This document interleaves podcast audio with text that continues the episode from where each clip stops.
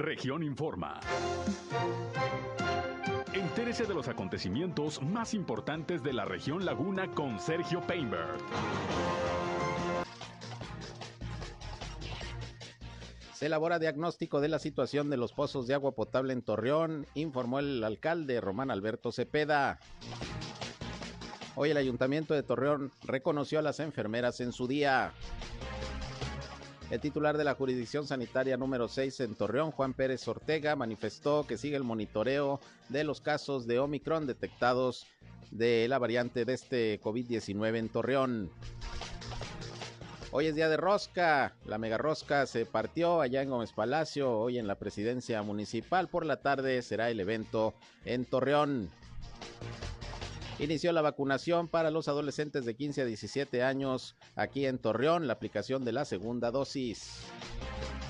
Esto es algo de lo más importante que le tengo de noticias, de información aquí en esta segunda emisión de Región Informa. Gracias por acompañarnos, son las 13 horas, una de la tarde con dos minutos y ya estamos transmitiendo a través de la señal del 103.5 de frecuencia modulada Región Radio. Una estación más del Grupo Región, la Radio Grande de Coahuila. Yo soy Sergio Peinbert, usted ya me conoce. Acompáñenos, quédense con nosotros, vamos a la información. El clima.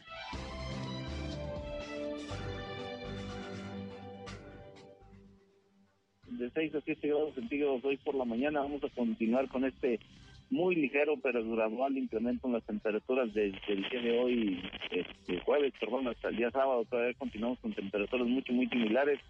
El día domingo, por aquí llega otro sistema frontal que nos volvería a bajar las temperaturas a los 5 o 6 grados centígrados, no tan fuerte el descenso. Sin embargo, bueno, eh, continuamos con estas temperaturas típicas de lo que es el invierno en la comarca lagunera, temperaturas máximas eh, mucho más agradables, de los 26 a los 27 grados centígrados para el día de hoy. Estas temperaturas también se van a mantener para el día de mañana. Cielo principalmente despejado, sin posibilidades de precipitación.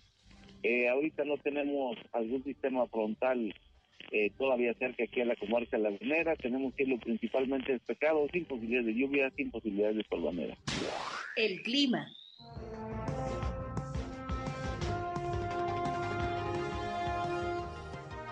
Gracias por estar con nosotros.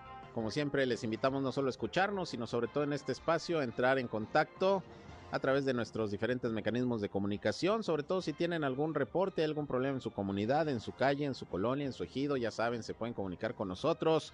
Repórtenlo y trataremos de hacer un enlace entre ustedes y las autoridades para que estos eh, problemas que acontezcan en, en el lugar donde usted habita se puedan resolver. Y para tal efecto, ya sabe, nuestra línea telefónica está a su disposición, 871-713-8867, 871-713-8867. Nos pueden llamar y mandar mensajes de WhatsApp como ustedes gusten. Nos pueden seguir también en redes sociales y medios digitales, en Facebook y en Instagram. Ahí estamos en región 103.5 Laguna. También ya estamos en vivo y en directo transmitiendo por Facebook Live. Gracias a quienes ya nos siguen en esta red social. Un saludo para todos los que ya están conectados. Y bueno, a mí me encuentran en Sergio Peinber Noticias, en Facebook, en Twitter, en YouTube, en Instagram y en sergiopeinber.com, mi portal web de información que les invito a visitar. Como siempre, ahí están nuestros enlaces para que nos escuchen en nuestras transmisiones de radio. Así que les invitamos, les invitamos a quedarse con nosotros y bueno, vámonos, vámonos rápidamente con la información.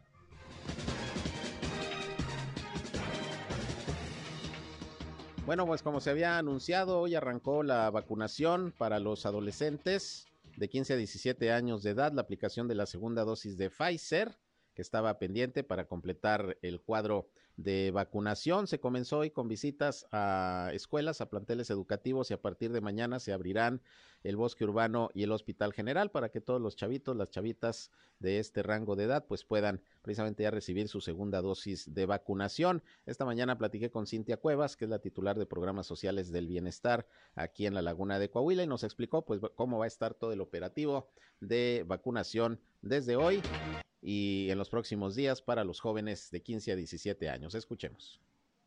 Comenzamos con las segundas dosis a menores de 15 a 17 años y pues el día de hoy estaremos visitando planteles. El día de hoy iniciamos en el, el Cebeta La Partida, en el TEC de Monterrey y en la UAL. El día de mañana, viernes 7 de enero, vamos a estar en el CX83 y CK85, que son los de San Agustín que están pegaditos. En el CETI 59, que es el que se da por las Margaritas, ampliaciones Margaritas, y en Lusaca. El lunes 10 de enero estaremos en PBC, Debatis, La Joya, Cetitec, La Concha. Y para concluir en los planteles, el martes 11 de enero vamos a estar en Bachillerato Pereira, con Alep y Tec Milenio. Y pues los puntos para la población, estos puntos que acabo de mencionar, pues son para los jóvenes este, que estudian en uno de los planteles, porque tienen una matrícula más amplia. Estamos tratando de cubrir las preparatorias que tienen pues un buen número de alumnos para pues también reducir la aglomeración en los puntos de vacunación.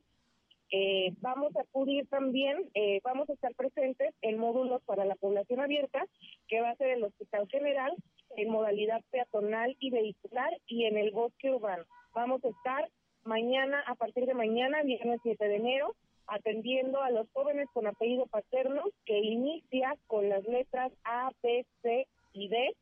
El sábado 8 de enero, jóvenes con apellido paterno que inicie con las letras E, F, G y H. Domingo 9 de enero, I, J, K, L, M, N, O y P. Y, eh, para concluir, el lunes 10 de enero, apellidos paternos que inician con Q, R, S, T, U, V, W, X, Y y Z. En un horario de 8 de la mañana a 2 de la tarde, pues ahí nos, nos da gusto ya cerrar el esquema o completar el esquema de, de estos jóvenes. Eh, que se presente por favor con su CURP, con su formato expediente y con su comprobante de primera dosis, por favor. Son cerca de 32 mil dosis para, para los adolescentes. Bien, pues ahí está la información sobre este proceso de vacunación para los adolescentes. Y bueno, ya se anunció también que a partir del próximo martes 11 de enero se va a llevar a cabo la vacunación de refuerzo para las personas de 50 a 59 años. Aquí la meta, también eh, según informó Cintia Cuevas, es eh, lograr aplicar 65 mil dosis a igual número de personas. Ya prácticamente todo está listo para también este operativo que se va a desarrollar del 11 al 15 de enero, la próxima semana, aquí en la ciudad de Torreón. Se va a aplicar el biológico de AstraZeneca, como se hizo también con las personas mayores de 60 años. Y pues aquí está ya el anuncio de esta fase de vacunación también, el refuerzo para las personas de 50 a 59 eh, a 59 años. Lo que va a estar pendiente en estos momentos, pues es la vacunación eh, para maestros y maestras que iba a iniciar a nivel nacional en 16 estados en principio el próximo sábado 8 de, de enero. Sin embargo, pues resulta que por algunos problemas de logística y al parecer por el problema del transporte, por condiciones climatológicas difíciles que están viviendo en Estados Unidos, no se va a poder eh, trasladar eh, la vacuna rápidamente para iniciar el próximo 8 de enero. Hay que recordar que es la vacuna de Moderna que donó esta farmacéutica a México para comenzar con su aplicación y se va a destinar a los maestros. Vamos a estar pendientes de las nuevas fechas. Por lo pronto ya las autoridades han notificado las federales y en los estados tanto de Coahuila como de Durango que esta fase de vacunación para el magisterio se va a retrasar un poquito. Esperemos que no tanto, nada más que llegue la vacuna. En el caso de esta vacuna de refuerzo para los uh, eh, mayores de 50 hasta 59 años, que va a empezar el próximo el próximo martes, pues también ya sabe, va a ser eh, en horario de 8 a 2 de la tarde, eh, será pues eh, día con día de acuerdo al, a la letra del apellido paterno. De hecho, les voy a dar de una vez la programación. El martes 11 de enero tocará el turno a las letras A, B y C. Miércoles 12 de enero, letras D, E, F y G. Jueves 13, H, I, J, K, L. El viernes 14 de enero, de la M hasta la Q. Y el sábado 15 de enero, eh, serán las letras de la R hasta la Z, esa es la programación. Y los módulos para esta fase de vacunación van a ser el Centro Comunitario de Peñoles, el Hospital General, que por cierto ahí va a ser ahora solo vehicular, no peatonal, ahí en el Hospital General los de 50 a 59 pueden ir nada más en vehículo. También en el bosque urbano, en el gimnasio de la unidad deportiva y en la preparatoria Venustiano Carranza. Así está pues la calendarización a partir de la próxima semana de la vacuna para los de 50 a 59, la de refuerzo de AstraZeneca, para que estén pendientes, no se les vaya a pasar, ya saben la documentación que tienen que llevar precisamente para tal efecto. Bien, enviamos un saludo a todas las enfermeras, ya que estamos hablando de las cuestiones de salud, un saludo a las enfermeras, hoy es su día y esta mañana precisamente en un acto ahí en la presidencia municipal de Torreón, el alcalde eh, Román Alberto Cepeda eh, hizo un reconocimiento ahí a las enfermeras, estuvieron ahí un grupo de trabajadoras de la salud y recibieron pues el saludo y el reconocimiento de la administración municipal por el trabajo que han realizado sobre todo durante la pandemia. Posteriormente el alcalde tuvo un encuentro con los medios de comunicación, por ahí partió la tradicional rosca de reyes y bueno, ahí hizo algunas declaraciones, una de ellas tiene que ver con el tema del agua potable del CIMAS, dice que en estos momentos se está haciendo una evaluación, un estudio de cómo están las condiciones de los pozos de agua para ver si hay necesidad de perforar algunos, se están proyectando por lo menos seis nuevos pozos y ver eh, qué tanto están funcionando los que actualmente prestan el servicio. Esto pues para tratar de mejorar eh, el servicio de agua potable que se presta a los ciudadanos. Esto dentro de las primeras acciones de gobierno a través del CIMAS. Vamos a escuchar lo que sobre esto dijo el eh, alcalde Román Alberto Cepeda. Por supuesto, mantenimiento. recordemos que este no solo tiene que ver con mantenimiento, sino con operación, con administración, con mantenimiento y, eso, lo, todo lo que esté en manos ya, ya lo tenemos, de hecho lo tenemos previsto desde antes de dar inicio, ya se le están dando, ahorita lo que estamos es estimando los montos, estimando los montos para tener muy claro ya el inicio y ya empezamos la siguiente semana. En funciones, si no me equivoco, son alrededor de 86 los que están en funciones. Tenemos que tener, ver primero, es que de ahí parten los nuevos tener que ver las eficiencias en telemetría, tenemos programado tener telemetría para saber cuánto da, cuántos están funcionando pero ya por su consumo energético son ineficientes, cuántos de esos nos permiten a través de un trabajo poder dar más. Cito un ejemplo, pozos que nos pueden dar 8 o 10 litros, pero que tienen la capacidad de darnos 30 y que no es necesario hacer un pozo adicional. Entonces todo ese estudio lo, lo, iniciamos previamente, pero lo debemos de tener para los próximos 10 días, en donde ya nos permite saber cuántos pozos adicionales tenemos. Ya tenemos marcados alrededor de 6 pozos nuevos, pero tenemos que ver también porque es un tema de inversión importante. Entonces, si es necesario, lo vamos a hacer. Los que haya necesidad de empezar, lo vamos a empezar. Pero también es importante que lo que tengamos funcione y funcione bien. Bien, pues ahí tiene usted lo que comentó el alcalde Román Alberto Cepeda sobre el tema del el agua, el agua potable. Vamos a esperar a ver qué resulta de ese estudio, de ese análisis que se está haciendo, el diagnóstico de la situación de los pozos, 83, que dice son los que están actualmente operando, donde se requiere perforar, donde se requiere eh, ampliar eh, el gasto de, los pozos para extraer más agua, en fin, todo esto lo está realizando ya el CIMAS y bueno, pues también comentó que en este momento sigue el análisis del presupuesto de egresos para determinar pues la cantidad de recursos que se va a designar a cada programa, a cada obra que se tiene contemplada para este año 2022. Y uno de los puntos importantes va a ser precisamente el programa de bacheo, de repavimentación en la ciudad y bueno, pues el sistema integral de mantenimiento vial es eh, el área encargada precisamente de esta tarea. Y mi compañero Víctor Barrón platicó con Roberto Escalante, que es el titular de este sistema, y habló pues de cómo están eh, ya programando todo lo que tiene que ver con el mejoramiento de la carpeta asfáltica en la ciudad. Esto dijo el funcionario. Este, el pavimento es el, forma parte del mayor porcentaje del reclamo ciudadano, ¿no? Daños en el pavimento, baches, entonces tenemos una tarea muy grande que es empezar a atender todas las este, peticiones que hace la ciudadanía. Ya empezamos con todos los compromisos que hizo el alcalde de la gente que le pedía que arregláramos baches en sus colonias.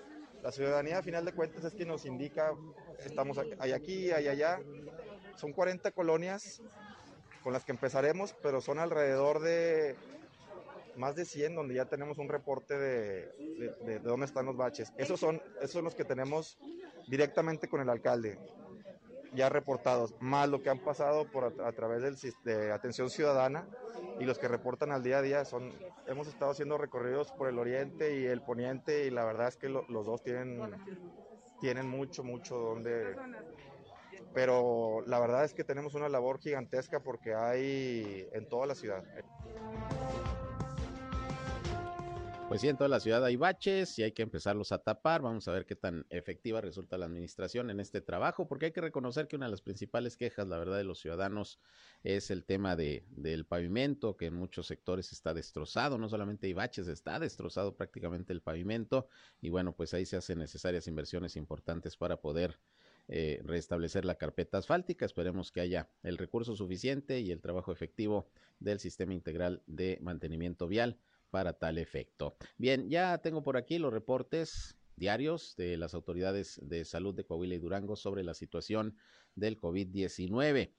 En el caso de Coahuila, pues siguen eh, a la alza los contagios. Ayer se reportaron 420, hoy son 450 nuevos casos positivos de COVID en Coahuila, además de cinco defunciones más que ocurrieron en los municipios de Torreón, Monclova, Frontera y Castaños. De los nuevos casos, el primer lugar lo ocupa Saltillo, que ya lleva como tres o cuatro días apareciendo en el primer lugar de contagios en Coahuila, Saltillo, la capital del estado.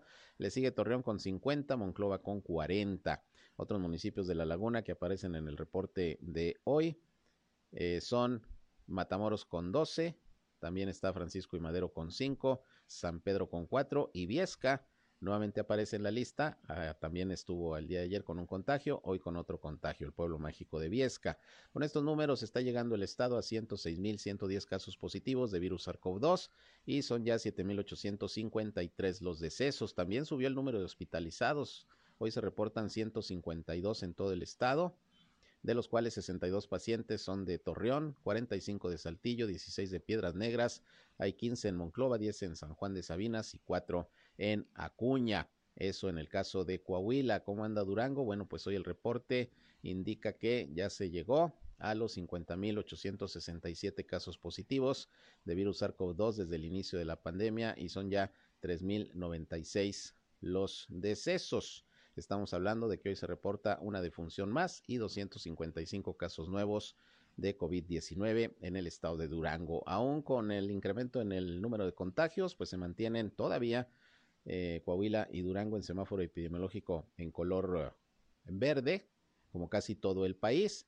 Y esto se debe a que si bien hay más contagios, no ha crecido de manera importante ni en proporción el número de hospitalizados ni tampoco de fallecimientos. Por eso los indicadores se mantienen todavía en semáforo verde. En el caso pues de la mayoría de los estados del país, incluyendo Coahuila y Durango, pues vamos a esperar, esperemos que la verdad de las cosas vaya cediendo la pandemia la situación ahorita es complicada porque precisamente están saliendo todos los casos que seguramente se presentaron de contagio durante lo que fue el mes de diciembre, por las fiestas, las pachangas, las posadas, eh, las celebraciones, las eh, compras, etcétera, los viajes. Entonces, en estos primeros días es cuando esto pues está reflejando, según lo que han dicho las autoridades sanitarias. Y hablando del tema, Juan Pérez, quien es el eh, titular de la jurisdicción sanitaria número seis aquí en la ciudad de Torreón, dijo que continúa el monitoreo de las tres personas que fueron detectadas con COVID-19 con la variante Omicron,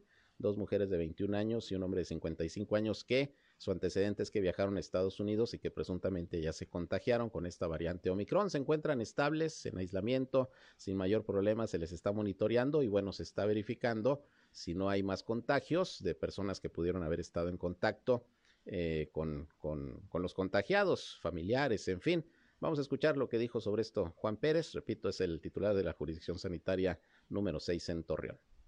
Sí, nos, nos reportaban, eso es una sintomatología este, leve hasta ahorita, o sea, todavía estamos por ahí en vigilancia con esos casos.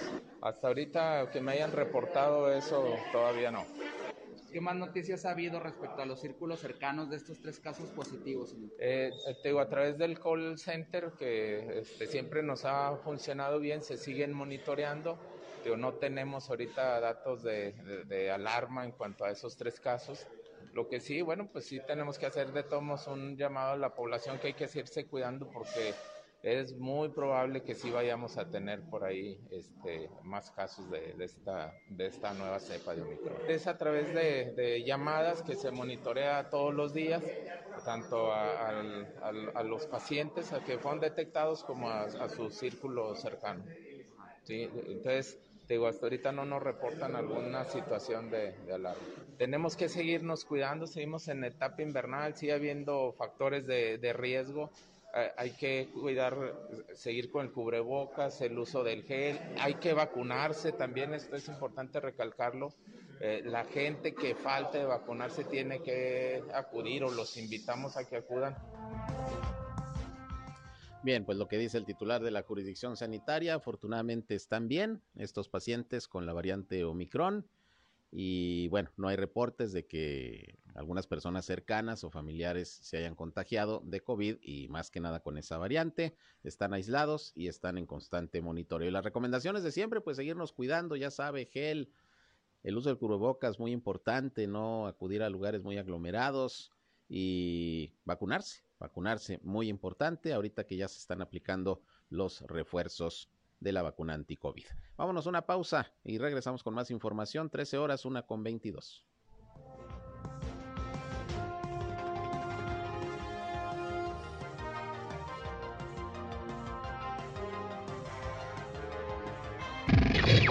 Al aire, región 103.5. Continuamos en región informa. Bien, continuamos con más información. Son las 13 horas con 27 minutos. Y bueno, pues es Día de Reyes, Día de Rosca. Y como ya les habíamos informado, esta tarde noche, allá en la Plaza Mayor de Torreón, habrá eh, la Mega Rosca que está organizando el DIF Coahuila junto con el DIF municipal de Torreón. Y tengo en la línea telefónica precisamente al coordinador del DIF Coahuila aquí en la comarca lagunera, Arturo Rangel, a quien me da gusto saludar. ¿Cómo estás, Arturo? Muy buenas tardes. Muy buenas tardes. Te mando un cordial saludo y los mejores deseos para este 2022, salud y prosperidad. Igualmente, Arturo, y platíganos, pues ya todo listo para la mega rosca hoy. Sí, es que ya estamos listos, es un evento que venimos preparando con días de antelación, donde hemos participado tanto el gobierno del Estado como el gobierno municipal, eh, y bueno, es un evento que está muy, muy bien planeado y seguro va a ser todo un deleite para eh, la gente que nos acompañe hoy a partir de, las 6 de la tarde. El evento inicia a las 9 7 con la participación del señor gobernador, del alcalde, de la señora Celina y la señora Marcela Gorgón, que vienen a, compartir con los orameses este tradicional evento de la rosca de reyes. Ahora se va a repartir la rosca, pero bueno, hace rato que anduve por ahí por la presidencia municipal, vi que están montando un escenario, en fin, ¿habrá algunos otros atractivos? Sí, fíjate que eh, tenemos un espectáculo muy, muy, muy, muy bonito, seguramente va a ser el deleite y la, alegría de los niños viene un espectáculo de la gallinita pintadita, este, con todos sus personajes, eh, con eso arrancamos a, eh, una vez que fue el gobernador, y el alcalde, la señora Marcela de había partido de la roca, eh, en vez de minutos más, arrancamos con un espectáculo de luz y sonido, eh, donde va a estar amenizado por los personajes de la gallinita pintadita. Eh, invitar a la gente que nos acompañe, Sergio, a través de tu medio de comunicación, reiterarle la importancia de que lleven sus cubrebocas para entrar y dejar a la casa mayor. Va a ser un requisito indispensable que vayan con cubrebocas. Que todas las medidas de seguridad que, estamos indicando a la gente que cumplan la zona distancia. Vamos a aplicar el gel antibacterial. Vamos a aplicar todo el personal del DIF tanto de Torreón como del DIF Coahuila que todos los que ingresen a la casa mayor tengan el cubrebocas este, esto como una medida preventiva y para ello hemos elaborado un protocolo de seguridad que hemos participado, te repito, eh, las contrapartes municipales y estatales. Claro, el evento de hecho tuvo que ser autorizado por el subcomité de salud, ¿no?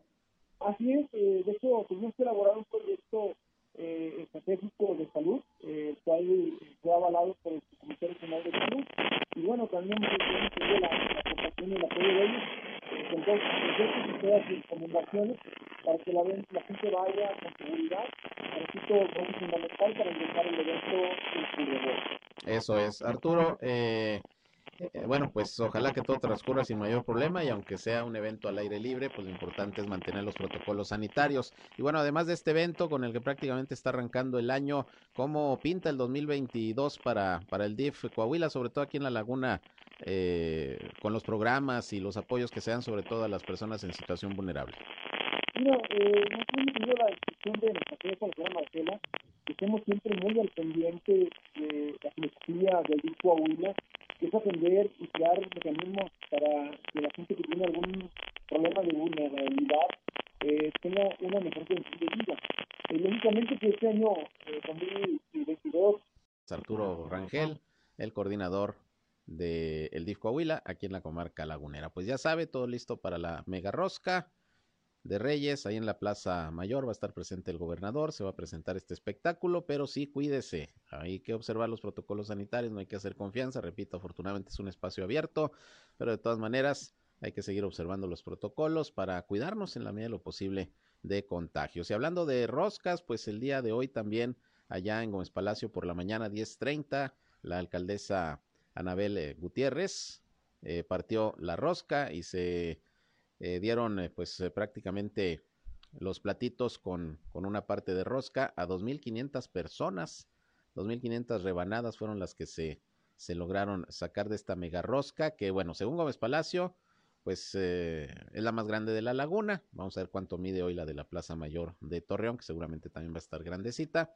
Pero 2.500 rebanadas de rosca se estuvieron repartiendo hoy ahí en la explanada de la presidencia municipal de Gómez Palacio. Esta rosca fue elaborada por los alumnos, los estudiantes de la carrera de gastronomía de la Universidad Vizcaya de las Américas y bueno, pues hubo ahí un ambiente de, de fiesta, fueron muchos niños, niñas, jovencitos, sus mamás y todo respetando los protocolos sanitarios. Eso sí hay que destacar que eh, se tuvo orden, hubo filtros sanitarios y bueno, todo para que todo transcurriera sin mayor inconveniente. Así que también la mega rosca allá en Gómez Palacio, como pues en muchas partes de nuestro país se da en este día 6 de enero. Y en unos momentos voy a entrar en contacto con eh, Luis Gursa, quien es eh, el administrador de recaudaciones de rentas en el estado de, Coahuila, porque pues siguen algunos apoyos e incentivos para quienes van a pagar sus derechos vehiculares, también viene el cambio de placas, y bueno, es importante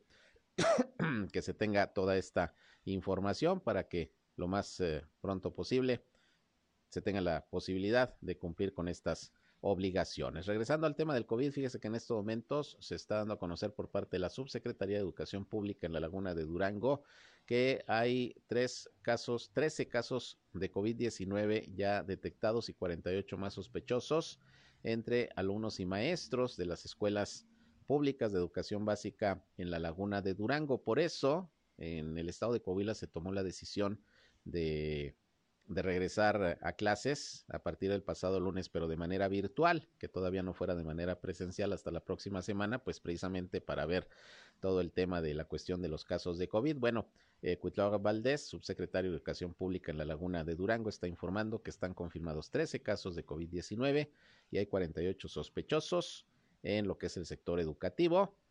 Eh, una vez que se tenga más información, se la ampliamos con mucho gusto, pero esto es lo que se da a conocer en estos momentos. Por eso, repito, en Coahuila se determinó regresar a las clases, pero de manera, de manera virtual, a distancia, por el momento. No así en Durango. En Durango se determinó que se podía regresar de manera presencial. Eh, aunque muchas escuelas si decidían lo contrario, que fuera virtual, no había ningún problema y ya se tienen estos datos de contagios. Ojalá que las personas que tienen el virus salgan adelante sin mayor inconveniente. Y bueno, les decía que iba a entrar en contacto con Luis Gursa, quien es el coordinador de recaudaciones de rentas en el estado de Coahuila, porque continúa pues en este principio de año con el cobro el gobierno del estado de eh, los derechos vehiculares, las placas y bueno, pues hay facilidades para que usted pueda, pueda cumplir con estos, con estos uh, eh, pagos, con estas obligaciones. ¿Cómo estás, Luis? Muy buenas tardes. ¿Qué tal, Sergio? Muy buenas tardes, qué gusto saludarte y agradecer este espacio y saludar a través de tus micrófonos a todo tu auditorio. Buenas tardes.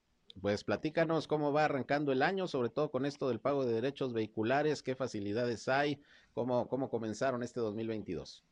Bueno, mira, Sergio, me gustaría primero hacer ahí un paréntesis sí. y comentarte que la promoción que para cierre del año el gobernador Miguel Ángel Riquelme tuvo a bien disponer en beneficio de las familias coahuilenses fue todo un éxito. Más de 260 mil propietarios de vehículo hicieron su prepago en el mes de diciembre y eso pues provoca que esos 200 mil, 260 mil contribuyentes pues estén demandando el canje de sus placas arranque de año. A ellos, a quienes nos escuchan que hicieron su prepago, sí invitarlos a que hagan su canje de pago, de placas, perdón, pero que lo hagan de forma ordenada a través de un sistema que desarrollamos y que ahorita te voy a platicar sobre de él, pero antes de eso ponerles en claro que las placas que actualmente circulan en Coahuila tienen vigencia y vencen hasta el 31 de marzo del presente año, lo cual nos permite poder programarnos, ordenarnos y agendar eh, la recolección y el canje de las placas sin que lo tengan que hacer de manera abrupta y de manera inmediata. Eso, eso nos permitiría no tener tanta concentración de gente y dispersarla en lugar de la primera semana de enero, pues a lo largo de los primeros tres meses de enero. Para eso, Sergio, pusimos en marcha un sistema que se llama CAR, C-A-R, que a las siglas significa captura, activa y recoge. Este sistema se accesa a través de la plataforma pagafacil.gov.mx identificas el punto que dice CAR, el logotipo de CAR, y al ingresar ahí los contribuyentes van a poder meter su correo electrónico, su número celular y el folio de pago de su recibo. Una vez que ingresan estos datos, pasan a un plano de la ciudad que les va a poner a través del cursor en dónde se encuentran ellos ubicados. Es decir, tú vas a seleccionar el cursor del plano y lo vas a mover ya sea al punto en el que te encuentras, a tu casa, a tu centro de trabajo o a la casa de tu suegra, no sé, al punto al que más concurras y de ahí te va a desplegar los módulos y las distancias que hay de ese punto a cada uno de los módulos que tenemos situados en todo el estado y principalmente para efectos de esta entrevista en Torreón, Coahuila. ya que desplegaron los módulos, Sergio, seleccionas tu módulo, luego seleccionas tu día, luego seleccionas la hora y de esa forma van a poder ellos estar seleccionando el día, la hora y el módulo en el que van a recoger sus placas. Si todos hacemos eso y podemos seleccionar y planear la entrega, vamos a tener filas muy administradas a lo largo del día y no grandes filas al arranque del día, pero luego sin filas al cierre del día. Entonces, eso nos va a permitir mucho poderles brindar a la población y a nuestros usuarios un gran servicio en el proceso de recolección y canje de sus placas. Eso es, pues todas las facilidades, ¿no? Para, para que se puedan cumplir eh, eh, con estos eh, con estos pagos, con estas contribuciones, tanto usando la tecnología como también en la cuestión económica, ¿no? El asunto es pues aumentar la recaudación, ¿no? Que es importante. Sin duda es importante para poder hacer frente a los compromisos que el gobernador tiene con los coahuilenses, sostener los programas, eh, terminar y arrancar las obras que se han planeado hacer. Pues, son son temas que demandan recursos y que en su origen están en las contribuciones de los contribuyentes. El hacerlo también contribuye en esta materia de control vehicular a la seguridad, que recordemos que este plaqueo tiene su origen por un convenio interestatal que celebró el gobernador con los estados de Tamaulipas y Nuevo León, de entrada a un proceso de replaqueo para actualizar las bases de datos de los vehículos en el estado y una base de datos actualizada contribuye a la seguridad del Estado aquí en Coahuila y en todos los estados vecinos. Entonces eso es bien importante que los contribuyentes y los que son usuarios de un vehículo eh, lo tengan claro que es un proceso que fortalece la seguridad del Estado, más allá de las finanzas, porque de algún modo, si no se replaqueaba en este año, se replaquearía el año entrante y de esa manera el ingreso de como quiera estaría entrando a las finanzas del Estado. ¿Qué vigencia van a tener estas nuevas placas? Mira, la norma oficial mexicana establece que las placas, todas las placas del país deben de tener una vigencia de tres años y de ahí es que eh, la vigencia que tendrán estas placas tendrán de tres años como las que acaban de vencer. Muy bien, pues vamos a estar atentos, ojalá que mucha gente pues vaya cumpliendo eh, que bueno, Coahuila la verdad es que tiene un, un, buen porcentaje ¿no? de cumplimiento en cuanto al pago de derechos vehiculares, según tengo entendido. Así es, Sergio, en el año 2019, que fue el plaqueo anterior de 900 mil vehículos que son los que circulan por el Estado y están en el padrón de control vehicular, se tuvo un cumplimiento del 70% que está por encima de, de la media nacional y eso pues nos permite este, tener padrones actualizados, pero pues cada tres años debe de sufrirse esta actualización. Los vehículos tienen mucho traslado de dominio y posesión y en ese sentido pues hay que irlos actualizando y por eso es importante y necesario este proceso de replaqueo. Muy bien, pues vamos a estar muy pendientes, ahí está la información. ¿Algo que quieras agregar, Luis? Sí, mira, si me permite, Sergio, poner a disposición de tu auditorio el número 070 para todos aquellos contribuyentes que por alguna razón les quedó alguna duda y no la pudimos esclarecer en la entrevista, puedan marcar el número 070 y un asesor eh, fiscal los va a atender o bien otra línea de contacto puede ser a través de la del Facebook de la Administración Fiscal de Coahuila. Inician una conversación y ahí va a empezar esta conversación con un asesor inteligente automatizado y si lo resuelve la, el, el asesor inteligente, pues bien, y si no, lo traslada a un asesor fiscal personalizado. Y una herramienta más, a través de Pagafácil, si entran en su celular a Pagafácil, les va a desplegar un icono de WhatsApp le dan clic ahí y les va a abrir una conversación en su WhatsApp con un asesor personalizado si alguien tiene alguna duda para poderla esclarecer a través de cualquiera de estas herramientas de contacto que nos permiten acercarnos a la población. Muy bien, pues ahí está, ahí está el dato. Esperemos que mucha gente pueda aprovechar todas estas facilidades. Luis, pues eh, como siempre, gracias, feliz año y seguimos en comunicación. Igualmente, este, feliz año, Sergio, y un abrazo y los mejores deseos para ti, para todo el auditorio y tus seres queridos. Muchas gracias. Igualmente, gracias. Es Luis Bursa, el coordinador de recaudaciones de rentas del estado de Coahuila. Vamos a una pausa y regresamos con más. Sigan con nosotros aquí en Región Informa.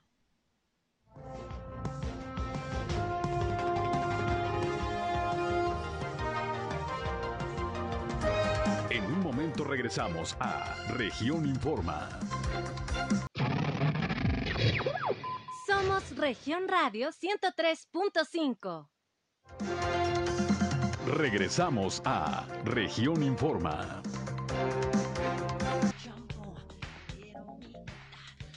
Bien, continuamos. Son ya las 13 horas con 48 minutos, una con 48. Y mire, le detallo más la información sobre lo que se dio a conocer el día de hoy de la confirmación de 13 casos de COVID-19 y hay 48 casos sospechosos entre los uh, miembros del sector educativo en la laguna de, Durango.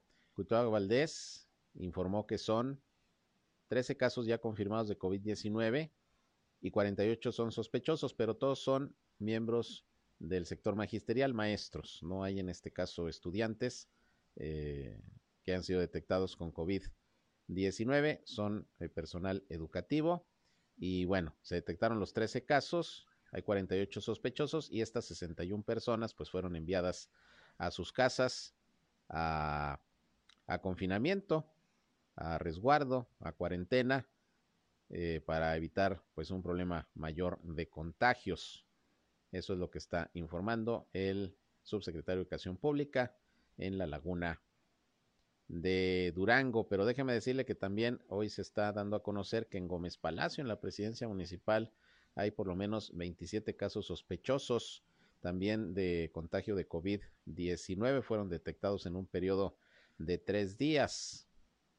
Eh, ante la presencia de estos casos sospechosos de COVID al interior del Ayuntamiento Gómez Palatino, la Dirección de Salud Municipal giró los oficios a las diferentes áreas para que ante el mínimo síntoma los servidores públicos se aíslen y acudan al médico para evitar la propagación del virus.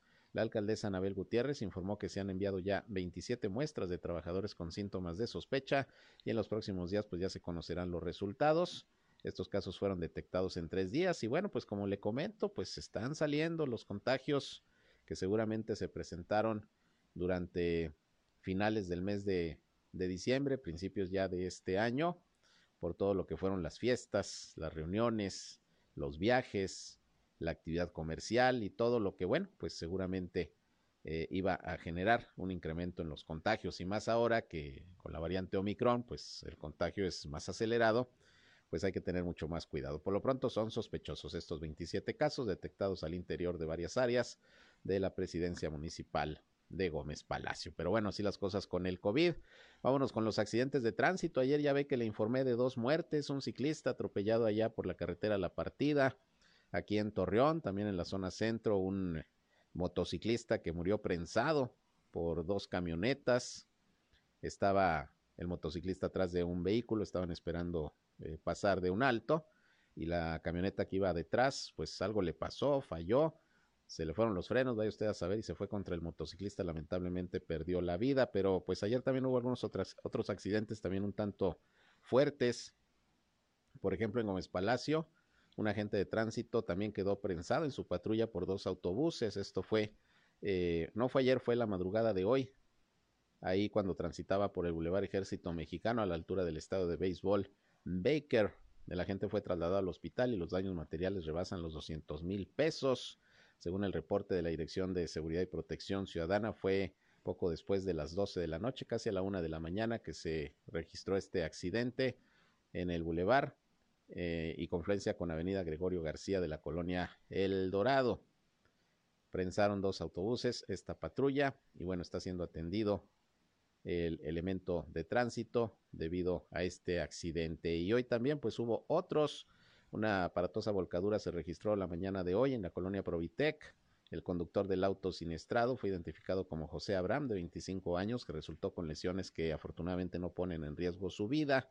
Las unidades involucradas en esta volcadura fueron eh, un Suzuki de color gris y un vehículo Nissan Sentra que era conducido por Vicente, una persona de la tercera edad, y según versión de los involucrados, el automóvil gris, eh, es decir, el Suzuki, circulaba por el primer carril y el Centra por el segundo, y según comentó el señor que se iba a estacionar, eh, no se fijó, le cierra el paso al otro vehículo y al tratar de, evitar el golpe, pues se, volcó.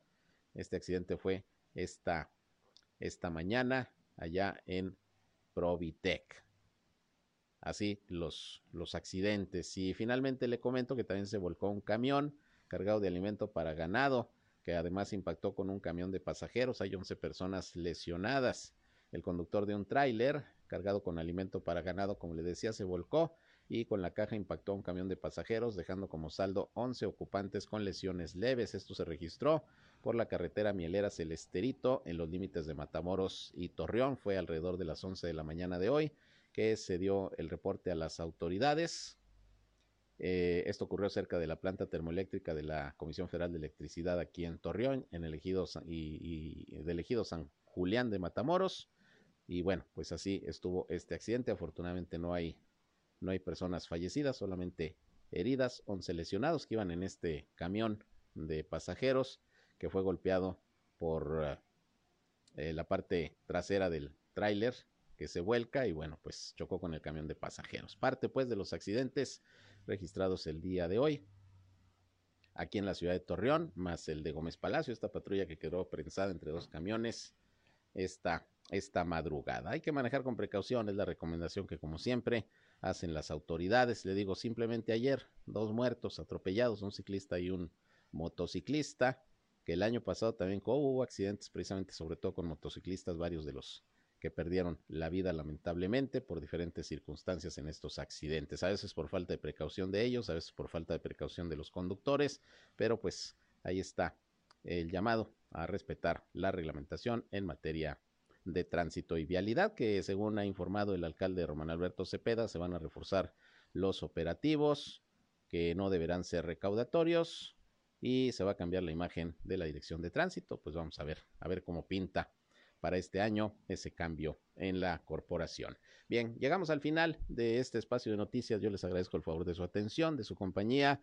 Gracias por su atención y recuerden que a las 19 horas nuevamente estoy con ustedes ya en nuestro eh, resumen eh, final del día. A las 19 horas, Región Informa, nuestra tercera emisión, donde les presentaré pues ya lo que a lo largo del día se haya presentado de información aquí en la comarca lagunera de Coahuila y de Durango, el resumen más completo de la radio aquí en nuestra región a través del 103.5 de FM, Región Radio, una estación más del grupo Región, la Radio Grande de Coahuila. Yo soy Sergio Peinbert, usted ya me conoce y sigan con nosotros porque enseguida viene mi compañero Reyham con buena música para que sigan disfrutando de este 6 de enero, Día de Reyes, y si anda con la rosca, que la disfrute. Buenas tardes.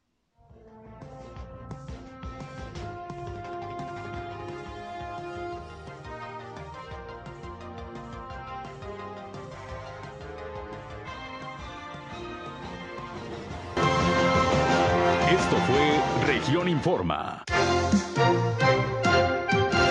Ahora está al tanto de los acontecimientos más relevantes. Lo esperamos en la próxima emisión.